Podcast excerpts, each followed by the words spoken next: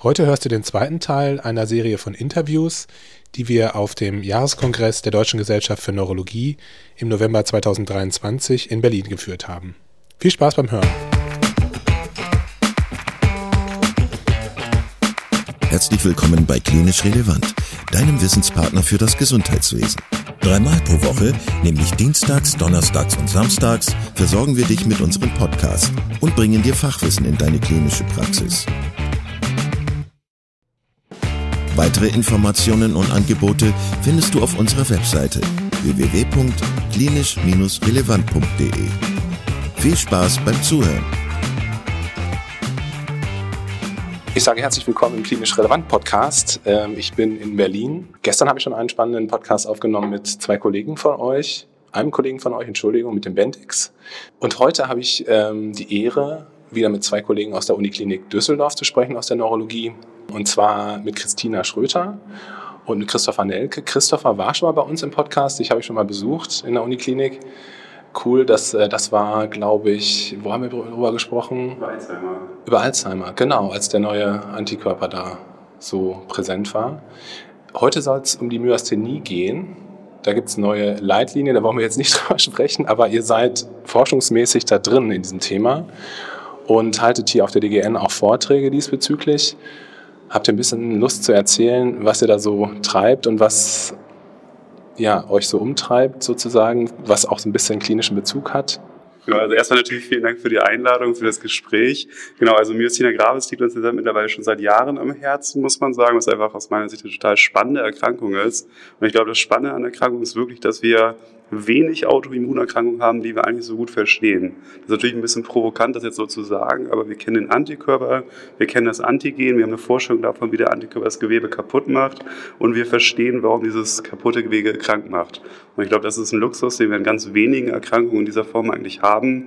Und gerade deswegen, auch wenn man schon ganz viel weiß, macht da die Forschung viel total viel Spaß, weil man einfach ähm, quasi auf sehr viel ähm, Wissensschutz zurückgreifen kann und auch eine gute Chance hat, quasi da was Sinnvolles, was wirklich irgendwie klinisch relevant ist, also den Podcast-Namen einfach mal sagen, dachte ich mir, ähm, auch vielleicht mal zu entwickeln. Und ich glaube, was gerade so ein ganz großes Thema sind, sind auf jeden Fall Biomarker, weil auch wenn die Erkrankung ähm, insgesamt aus meiner Sicht gerade zumindest beim ACHR-Antikörper soweit gut verstanden ist, ist es total schwierig, ähm, Patienten unter einen Hut zu bringen, sage ich mal. Es gibt total heterogene ähm, Erscheinungsbilder. Es gibt Patienten, die sind extrem krank. Es gibt Patienten, die landen sofort auf Intensivstationen. Es gibt Patienten, die haben nur ganz milde okuläre Symptome und man merkt ihnen kaum an, dass sie überhaupt eine Myasthenia gravis haben. Und das Verrückte ist ja, im Prinzip können das auch dieselben Patienten sein. Die haben denselben Antikörper, die haben meinetwegen sogar dasselbe Antikörperlevel im Blut und sind trotzdem grundverschieden. Und wir verstehen eigentlich, glaube ich, noch nicht so richtig, warum das eigentlich so ist. Und für die Praxis ist das ja total relevant, weil man irgendwie immer so ein bisschen nach Bauchgefühl abschätzen muss, Mensch, ähm, wo könnte für den spezifischen Patienten die Reise hingehen? Und ich glaube, dass gerade da neue Biomarker notwendig sind, um quasi voraussagen zu können, ähm, was für einen Patienten sitze ich hier gerade gegenüber, wie viel Therapie muss ich machen, wie vorsichtig muss ich sein, landet der Patient nächste Woche ähm, auf Intensivstation oder kann der einfach nur Probleme, in Anführungszeichen, beim Fernsehen. Und ich glaube, gerade da ist einfach die Herausforderung für, für die Forschung, gerade für neue Biomarker, weil die Therapien werden immer besser, aber ich glaube, gerade dieses Diagnostische hat er noch nicht so mitgezogen. Ähm, Deswegen versuchen wir da so ein bisschen was beizutragen. Ob das immer klappt, weiß ich nicht, aber ich gebe einfach mal an meine Kollegin weiter.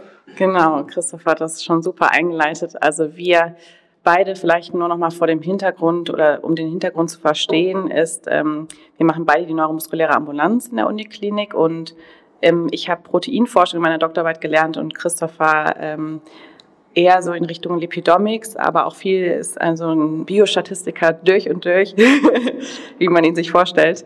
Und ähm, wir haben halt irgendwann gedacht, wir kombinieren unsere Kompetenzen da und wollen da auf dem Feld möglichst was bewegen, zusammen mit unseren ähm, ja, Arbeitsgruppenleitern natürlich Sven Molt und Tobias Ruck. Und ähm, wir sehen halt in der neuromuskulären Ambulanz die Patienten auch regelmäßig, die Myasthenie-Patienten. Und das ist echt ein Problem, dass ähm, wir sehen die ja immer nur zu einem kurzen Ausschnitt ihrer Erkrankung und erheben dann bestimmte Scores, also den QMG-Score. Das ist ein durch den Untersucher erhobener Score mit festen Items und dann ähm, füllen die Patienten selber noch einen Fragebogen aus oder mit Hilfe des Arztes oder der Ärztin einen Fragebogen aus und das ist der MG-ADL-Score.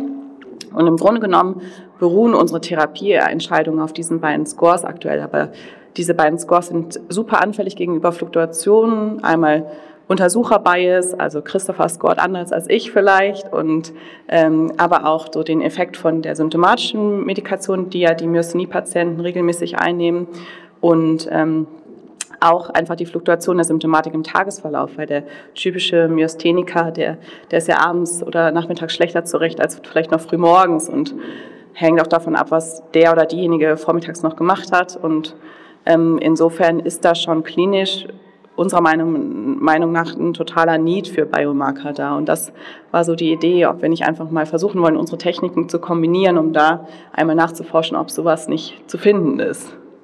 Und könnt ihr da schon auch was zu sagen? Also gibt es da schon entsprechende Ergebnisse oder könnt ihr euch vorstellen, dass es da Biomarker gibt?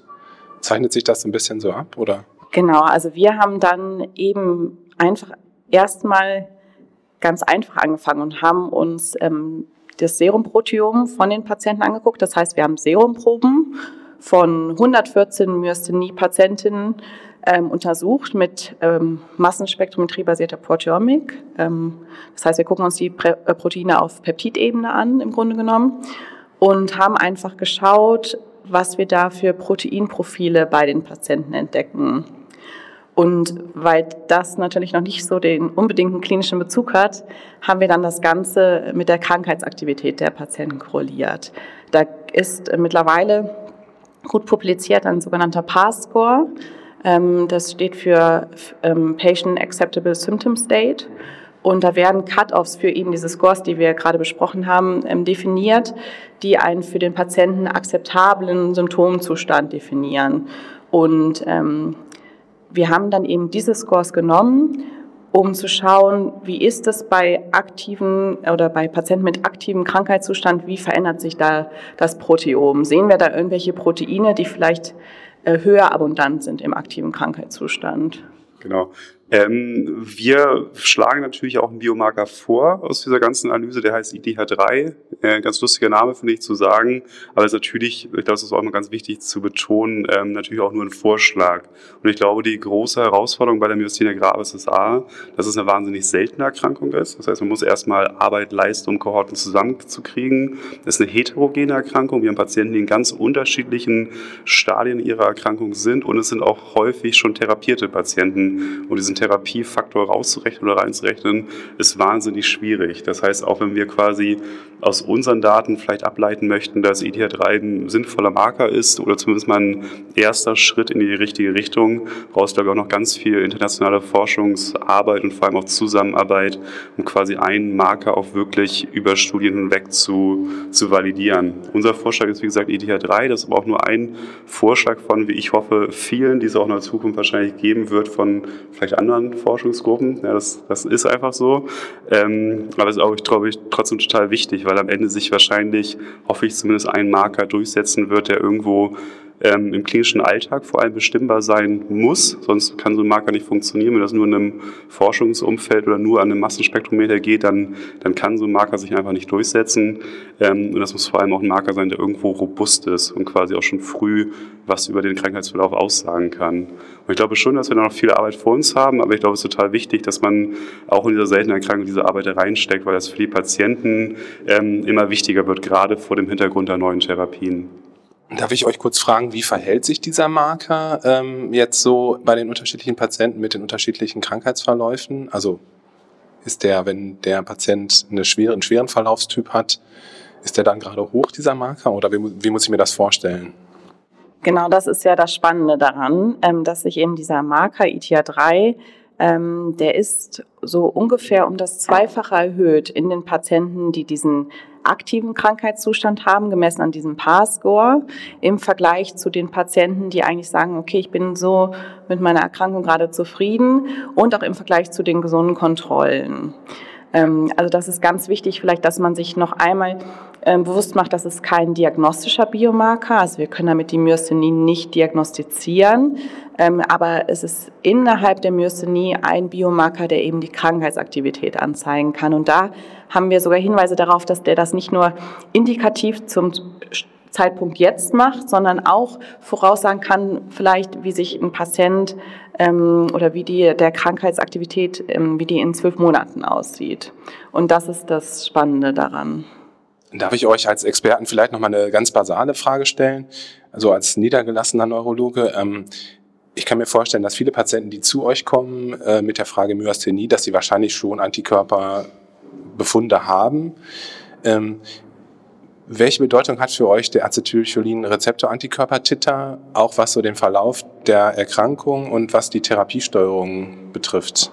Ich glaube, das ist eine ganz, ganz wichtige und auch interessante Frage, weil der Antikörperstatus aus meiner Sicht in den letzten Jahren exponentiell an Bedeutung zugenommen hat. Einmal erstmal quasi der Status Ja-Nein im Prinzip, also haben wir einen Acetylcholin-Rezeptor-Antikörper nachweisbar oder eben nicht, weil das ist im Prinzip für die meisten Patienten auch die Eintrittskarte für die neuen Therapien. Das muss man leider so hart sagen, weil das quasi immer noch der häufigste Antikörper bei 85 bis 90 Prozent der Patienten sind und gerade die anderen Antikörper, also MuSK, LRP4 und auch die seronegativen Patienten, so ein bisschen im Hintergrund aktuell stehen, was natürlich auch ein großes Problem ist.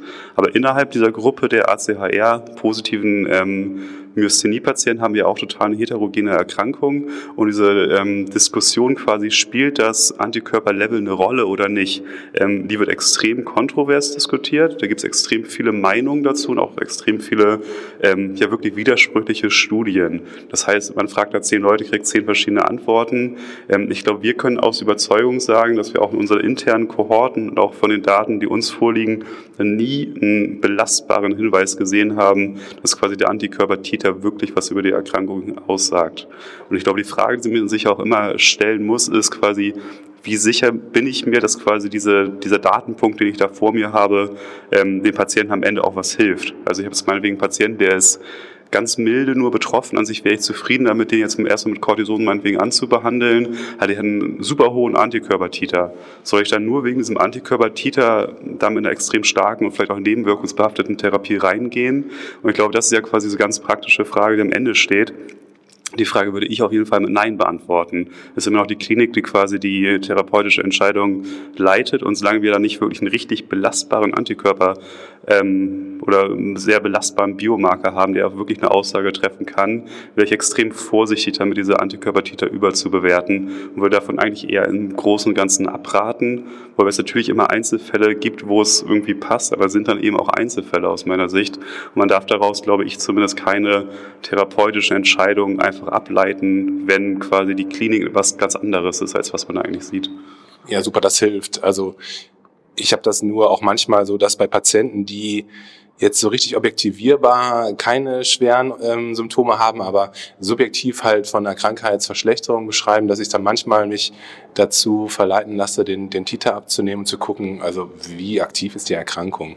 Aber also ich glaube, das ist gut, dass, dass man einfach das immer im, mit, der, mit der Klinik zusammen korreliert. Ich danke euch, dass ihr heute euch Zeit genommen habt, mit mir zu sprechen. Das hat super Spaß gemacht. Ich finde es immer toll, so junge, ähm, engagierte und schlaue Menschen zu, zu, äh, zu treffen und kennenzulernen.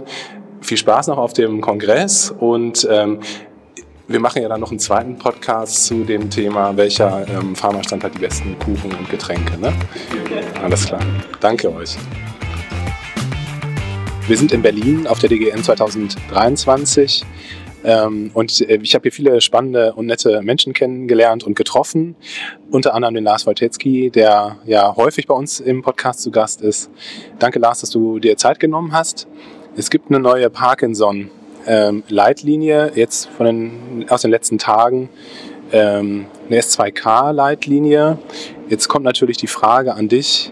Du bist ja in dem Thema Parkinson sehr tief drin ähm, was das, was diese Leitlinie für neue Aspekte bietet und vielleicht auch so ein bisschen deine Wertung, wie so die klinische Arbeit sich dadurch verändert mit Parkinson-Patienten. Ja, erstmal vielen Dank, dass ich heute nochmal dabei sein darf. Die, ich denke, es haben sich die Leitlinien wurden überarbeitet und eigentlich alle Aspekte von Diagnostik bis hin zu Therapie, auch von speziellen Therapiekonstellationen wurden nochmal überarbeitet und die, es war ja auch überfällig, die alten Leitlinien waren ja schon ausgelaufen, sodass jetzt erstmal für den wesentlichen Alltag, glaube ich, zu erwähnen ist, dass sich auch jetzt medikamentöse Optionen und auch intensivierte Therapien, die wir alle schon genutzt haben, aber in den Leitlinien halt nicht drin standen, weil die veraltet waren, jetzt da auch nochmal abgebildet sind. Das ist, glaube ich, wichtig. Wenn, wenn man so werten sollte, was so die wesentliche Änderung ist, ist, glaube ich, die kann man direkt am Anfang anfangen, dass die Nomenklatur sich verändert hat, also dass man nicht mehr sagt idiopathisches Parkinson-Syndrom, sondern dass man sich geeinigt hat, das als Parkinson-Krankheit zu nennen. Ähm, warum? Weil man bei idiopathisch immer suggeriert, dass man nicht weiß, woher es kommt und dann sozusagen immer diese genetischen Subtypen, äh, die hereditären Erkrankungen da rausgenommen hat. Und eigentlich kann man das sozusagen von der Phänomenologie äh, gar nicht so genau sagen. Deswegen hat man sich gesagt, okay, man nennt es erstmal Parkinson-Krankheit, wenn es eine typische Erscheinungsform hat und subsumiert da eben möglichst viel mit drin, ohne von vornherein eine bestimmte Entität rauszunehmen. Und das finde ich, finde ich auch sinnvoll. Das ist, glaube ich, das Erste, was auch für den Kliniker relevant ist, dass man es jetzt ein bisschen anders nennt. Und umgekehrt ist es so, dass auch die Diagnosekriterien, die man jetzt heranzieht, nicht mehr die Brainbank-Kriterien sind, obwohl die sehr gut sind und auch so neuropathologisch eine gewisse Fundiertheit haben, hat man sich dann doch an die MDS, also von Movement Disorder Society Kriterien gewendet und hat gesagt, man nimmt dann doch äh, Kriterien für die Diagnose rein, die mehr klinisch validiert sind. Finde ich persönlich ganz interessant, weil du hast ja vielleicht auch jetzt in den letzten Tagen schon auf dem Kongress mitbekommen, wie stark die Diskussion hinsichtlich Biomarkern gerade ist, Parkinson, dass man auf dem Weg ist, ähm, die Parkinson-Formen, die es gibt, anders einzuklassifizieren, ähnlich wie man es beim Alzheimer gemacht hat, nach neuropathologischen Biomarkern, die man jetzt noch nicht so hat, wie man sie haben möchte, aber äh, in Zukunft haben wird wahrscheinlich und auch mit genetischen äh, Formen. Und trotzdem hat man sich bei den Leitlinien dazu entschieden, jetzt erstmal eine sehr klinisch orientierte äh, Klassifikation zu nehmen, äh, weil man eben dem Rechnung tragen will, was der Kliniker vor sich hat. Das sind so schon mal die allerwichtigsten Dinge, die mir aufgefallen sind. Aber das äh, impliziert auch, dass du denkst, dass sich das weiter verändern wird in Zukunft, wenn diese Biomarker dann vielleicht so sind oder die Konstellation der Biomarker vielleicht so ist, dass sie, dass sie im Alltag ähm, nützlich sein können. Ja, das wird sich sicherlich äh, ähm, für den wissenschaftlichen Teil jetzt in der nächsten Zeit deutlich verändern. Aber die Leitlinien haben das auch aufgenommen, zumindest für genetische Diagnostik haben sie ein ganz klares Statement gemacht, wann sie denken, dass man auch genetische Untersuchungen machen sollte. Das ist nochmal deutlicher herausgearbeitet, finde ich. Und man hat sich bezüglich der apparativen Zusatzdiagnostik auch nochmal klarer committed und gesagt, man soll wirklich ein MRT machen. Das ist ja, äh, wissen wir aus dem Alltag, viele Parkinson-Patienten kriegen gar kein Bild vom Kopf, sondern werden eher einen DAT-Scan gemacht und klinisch. Und, aber das strukturelle Ausschließen auch von feineren Dingen, das ist, glaube ich, wichtig. Das äh, schreiben die Leitlinien auch ähm, ganz klar mit rein. Du hast das schon angesprochen mit Genetik, äh, genetische, äh, genetische Diagnostik, in welcher Weise das eine Rolle spielen könnte. So als ganz basale Information, wann sollte ich bei einem Patienten, der vielleicht nackig in Anführungszeichen, also ohne Vordiagnose Parkinson zu mir kommt in die Praxis, wann sollte ich da an eine, äh, eine genetische Diagnostik denken? Wann würde man das empfehlen? Ja, das haben die Leitlinien auch ganz klar geschrieben. Die schreiben, wenn zwei Verwandte ersten Grades oder ein Verwandter ersten und ein Verwandter zweiten Grades an einer Parkinson-Krankheit erkrankt sind, also einfach gesagt zwei Verwandte, ja, sage ich, kann man sich vielleicht so einfacher merken, oder wenn die Krankheitsmanifestation vor dem 50. Lebensjahr ist. Das ist sozusagen das, wann man an Genetik äh, denken sollte und dann haben die auch aufgeschlüsselt, welche Gene man dann untersuchen sollte und auch wie man sich zu ähm, polygenen ähm, Risiko verhalten soll. Das müssen wir jetzt, jetzt vielleicht nicht alles aufdröseln, aber das ist ähm, schon sehr ähm, deutlicher Absatz da auch in den Leitlinien, dass man sich dem aus gegenüber auch äußert und das fragen ja auch die Patienten häufig. Ne? Hat sich was ähm, zu den nichtmotorischen, also zu der Behandlung von nichtmotorischen Symptomen getan? Also wir wissen ja, dass Parkinson eine Multisystemerkrankung in dem Sinne ist, also viele andere Symptome auftreten können. Gibt es da irgendwas Neues? Also man hat vor allem direkt am Anfang reingeschrieben, dass man die nicht motorischen Symptome frühzeitig evaluieren sollte und dass man auch alle fünf Jahre nochmal die Diagnosekriterien durchgehen sollte, gucken sollte, wie sicher bin ich mir eigentlich, dass ich ein ich hätte jetzt gerade beinahe gesagt, idiopathisches Parkinson, also eine Parkinson-Krankheit vor mir habe. Also das ist schon mal wichtig, dass da überhaupt darauf hingewiesen wird, dass man ähm, die nicht motorischen Symptome im Auge haben sollte. Und es wird eigentlich zu allen Konstellationen wie Blasenstörungen, Schmerzen, wird zu allem ähm, etwas erwähnt, orthostatische Hypotonie, Schlafstörungen, ähm, aber auch zu affektiven Störungen, welches Antidepressivum man nehmen soll, wie man sich zu kognitiven Störungen fällt. Also es ist schon sehr elaboriert und natürlich überall auch kleine Unterschiede zu den vorigen Leitlinien. Was ich vielleicht interessant finde, ist bei den kognitiven Störungen, ähm, dass kognitive Training explizit erwähnt wird, aber auch das Ausdauertraining. Das steht explizit unter kognitiven Störungen drin, dass das bei Patienten mit MCI bereits drei, zwei bis dreimal pro Woche 45 bis 60 Minuten gemacht werden. Das finde ich schon mal interessant, dass es so ähm, explizit drin steht. Deswegen haben wir auch gerade die Treppen genommen. Genau, deswegen haben wir gerade die Treppen genommen, äh, einen Teil, und dann haben wir den Fahrstuhl genommen, das werden wir nicht erwähnen, genau. Und dann, ähm, das ist, ist mir aufgefallen. Und was ich auch interessant fand, ähm, dass bei Impulskontrollstörungen doch tatsächlich die Pumpentherapie und die tiefe Hirnstimulation als eine Option zur Behandlung der Impulskontrollstörung explizit genannt wird. Das ist ja auch immer eine sehr häufige Diskussion. Jemand hat Impulskontrollstörungen, soll der tiefen Hirn stimuliert werden. Aber man hat eben gute Daten zu sagen, dass man gerade dadurch den Patienten von seiner dopaminergen Therapie runterbekommen kann. Hatte ich ja die, die Ehre, da auch mitzumachen bei dem einen Paper, was äh, die Subanalyse der Early Stim Studie war. Aber auch die Pumpentherapien werden tatsächlich benannt als Behandlung der Impulskontrollstörung. Das, äh, also die Duodopapumpen oder die L-Dopapumpentherapie. aber natürlich auch noch andere Dinge. Aber das ist mir so, so aufgeploppt, dass das da so explizit positiv erwähnt wird. Du hast ganz am Anfang gesagt, dass äh, im Hinblick auf die medikamentöse Behandlung ähm, der Parkinson-Krankheit ähm, jetzt in der neuen Leitlinie eigentlich nur das steht, was in der Realität sowieso schon, äh, schon stattfindet. Kannst du da noch kurz ein paar Beispiele zu sagen? Also was meinst du damit? Ja, also ich wollte darauf hinweisen, dass es ja neue Medikamente gibt, die ähm, in letzten, bei den letzten Leitlinien einfach noch nicht auf dem Markt waren. Das meine ich also natürlich, äh, also wie man das jetzt im Einzelnen macht und welche Schwerpunkte man setzt, wann man was einsetzt, hat sich auch ein bisschen verändert, aber naja, vielleicht im Wesentlichen diese, diese Aus, dass das L-Dopa nicht mehr so ganz zögerlich verordnet wird ähm, und dass der Dopaminagonist nicht so stark im Vordergrund steht. Ich denke, das ist nochmal eine andere Richtung.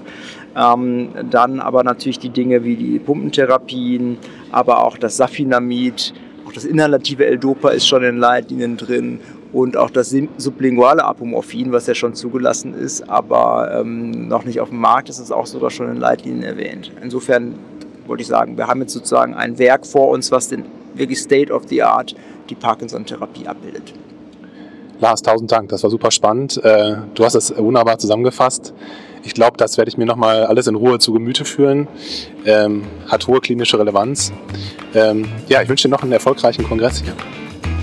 Ja, vielen Dank. Dir auch. Bis bald. Tschüss. Wir sind in Berlin auf dem Kongress der DGN 2023. Und ich habe ja schon gesagt, wir haben hier ganz viele spannende Menschen kennengelernt. Äh, und jetzt darf ich gerade wieder mit äh, drei jungen, äh, aufstrebenden Medizinerinnen und Medizinern zusammensitzen. Und zwar mit Niklas, Mena und Saskia aus der Uniklinik Düsseldorf. Darf ich euch kurz bitten, euch einmal noch vorzustellen, was ihr so macht? Und ähm, genau, ich fange mit dir an, Niklas. Ja, sehr gerne. Ähm Genau, mein Name ist Niklas Huntemann. Ähm, wie die meisten von uns habe ich äh, Münster studiert, bin damit nach Düsseldorf gekommen, ähm, bin jetzt aktuell als Studienarzt tätig, darüber hinaus in der MS-Ambulanz. Ähm, das entspricht auch so dem wissenschaftlichen Schwerpunkt, ähm, also neuroimmunologisch, äh, insbesondere MS, ähm, aber auch neuromuskulär bin ich da etwas interessiert, ähm, Richtung Myasthenie. Genau, und ähm, das lässt sich da ganz gut in der MS, aber vor allem auch in der Studienambulanz eigentlich ganz gut abbilden. Mein Name ist Mena Öztürk. Ich bin ähm, seit, ich habe allerdings in Düsseldorf studiert und ähm, mache primär auch ähm, die MS-Ambulanz, aber mein Schwerpunkt liegt eher bei den neuromuskulären Erkrankungen, wo ich jetzt ähm, primär eben die Ambulanz mache und auch da ist mein wissenschaftlicher Schwerpunkt. Ich beschäftige mich vor allem mit hereditären neuromuskulären Erkrankungen. Ähm, auf diesem Gebiet gibt es ganz viele Neuerungen, deswegen ist der Kongress ganz cool. Und ja, ich freue mich hier zu sein. Danke für die Einladung. Ja, vielen Dank. Mein Name ist Saskia Räuber. Ich ähm, habe ursprünglich in München studiert, dann ein Jahr in Münster gearbeitet und bin dann auch eben mit nach Düsseldorf gegangen.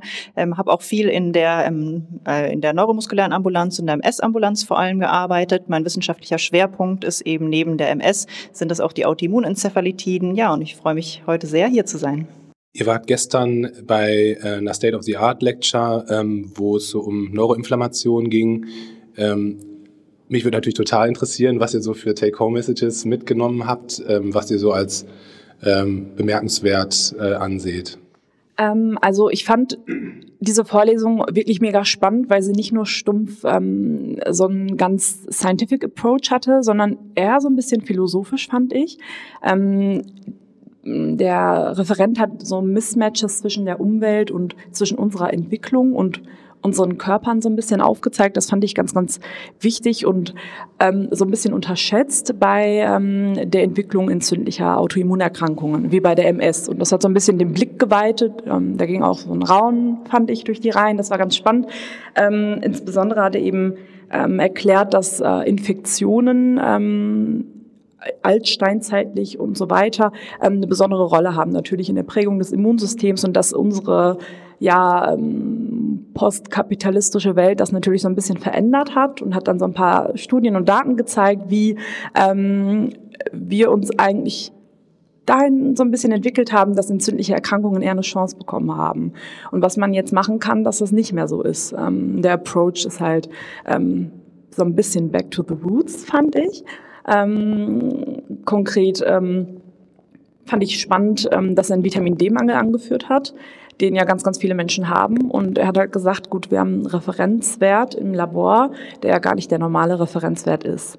Ähm, das heißt so, ähm, die Werte, in denen wir uns bewegen, sind eigentlich nicht ganz richtig und ähm, dass man das eigentlich auch hinterfragen sollte. Dann fand ich das mit den EBV-Infektionen ganz spannend da hat er auch so ein bisschen postuliert, war vielleicht ein bisschen populistisch, aber dass, ähm, wenn man mehr Geschwister hat äh, und sich gegenseitig früherzeitiger mit EBV infiziert, dass das MS-Risiko ein ganz anderes ist. Das fand ich sehr spannend und wollte ich hier auch äh, hervorheben. Darf ich kurz nachfragen mit dem Vitamin D? Das ist ja auch ein bisschen kontrovers, sage ich jetzt mal. Ja.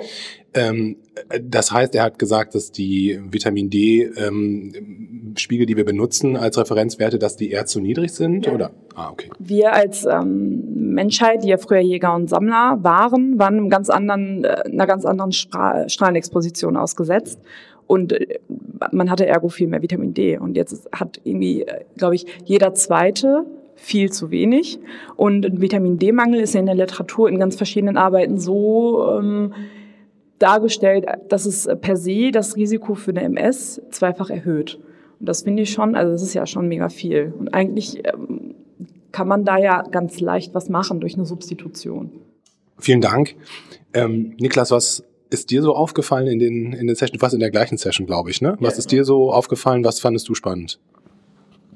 Ja, ich fand das, was auch sehr spannend war, dass, ähm, dass er es geschafft hat. Mina hat es schon erzählt, er beginnt bei der Analyse prähistorischer DNA-Proben, ist den, den Sprung zu schaffen bis in die Zukunft, bis in ähm, neue, bis neuen Therapien, innovativen Therapieansätzen, ähm, nachdem er das, was Herr Mina schon ausgeführt hat, ähm, schön erläutert hat äh, hinsichtlich Entstehung von MS, genetischen Risikofaktoren, Umweltfaktoren, hat er dann den Schwenk geschafft, ähm, auch zur Pathogenese hat ähm, ist dann auch auf das Konzept der Pira eingegangen, dass wir es also schaffen, zwar die periphere Immunaktivität ähm, durch die neuen Therapien sehr gut letztendlich zu behandeln, dass wir die Schubaktivität ähm, gut ähm, unterdrücken können, nichtsdestotrotz die Patienten aber ähm, eine gewisse Progredienz zeigen und dass das natürlich das ist, was jetzt in Zukunft ähm, auch zu behandeln gilt.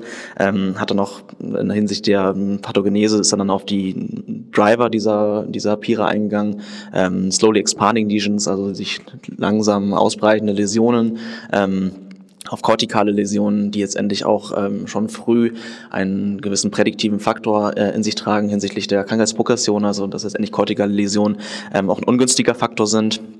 Ähm, und auch ähm, letzten Punkt ähm, die ähm, Bildung von B-Zellfollikeln, ähm, dass man es also gut schafft, letztendlich peripher ähm, die äh, Entzündung gut zu behandeln, was dann zu einer Kompartimentalisierung, also einer Abkapselung der Entzündung im Hirn kommt, die wir Stand jetzt durch die aktuellen Therapien eben nicht adäquat erreichen. Und darüber hat er dann letztendlich dann ähm, es geschafft, auf die neuen Therapien einzugehen, auf zukunftsträchtige Therapien ähm, und hat dann auch letztendlich zwei große Felder genannt. Zum einen äh, Neuroprotektion, beispielsweise mit äh, Alpha-Liponsäure, mit Simvastatin. Da gibt es mehrere Ansätze, die sich da auch in fortgeschritteneren äh, Studienphasen ähm, befinden. Äh, und zum anderen auch ähm, ist auf die Konzepte der ähm, Stammzelltransplantation eingegangen, dass man also sagt, ähm, man macht ein Reset des Immunsystems. Ähm, andere, was er dann noch ausgeführt hatte, war die CAR-T-Cell-Therapie, beispielsweise als, ähm, als Antigen-B-Zell-Antigene ähm, zu nehmen, um letztendlich auch im Hirn, also auch im ZNS letztendlich eine tiefe B-Zell-Depletion zu erreichen. Ähm, und äh, das letzte, auf das er noch eingegangen ist, ähm, ähm, genau, das dritte Konzept, auf das er eingegangen ist, also das dritte Konzept, auf das er eingegangen ist, waren dann die BTKIs, also letztendlich dann auch Moleküle zu haben, ähm, die letztendlich auch ZNS-gängig sind ähm, und darüber letztendlich dann klar B-Zellen erreichen, aber auch die innate ähm, Immunabwehr, Mikroglia, äh, Makrophagen dann ähm, auch letztendlich dann zu erreichen. Also letztendlich schön, schön geschafft, ähm, von der Pathogenese ausgehend ähm, innovative Therapien auch vorzustellen. Können Sie nochmal sagen, ähm, wofür die Abkürzung PIRA steht? Ich glaube, das wissen nicht alle. Genau, PIRA ist letztendlich eine ähm, schubunabhängige Progression, also letztendlich Progression Independent of Relapse Activity. Ähm, also früher hat man ja gedacht, man kann letztendlich die Schübe sehr gut behandeln. Dadurch ist es so, dass die Patienten dann letztendlich auf einem stabilen Niveau bleiben und die klinisch, ähm, zumindest klinisch, später dann Progression haben. Ähm, dass man, was aber mittlerweile nachgewiesen werden konnte, dass auch Patienten, die mit hochaktiven oder mit sehr effektiven ähm, Immuntherapien behandelt werden können, auch ohne Schübe eine deutliche Progression haben. Und ähm, dieses eben die, das Konzept der Pira. Und das ist letztendlich dann im Gegensatz ähm, zu der, äh, zum RAW, also RAW, äh, Relapse ähm, Associated Worsening. Danke dir, super.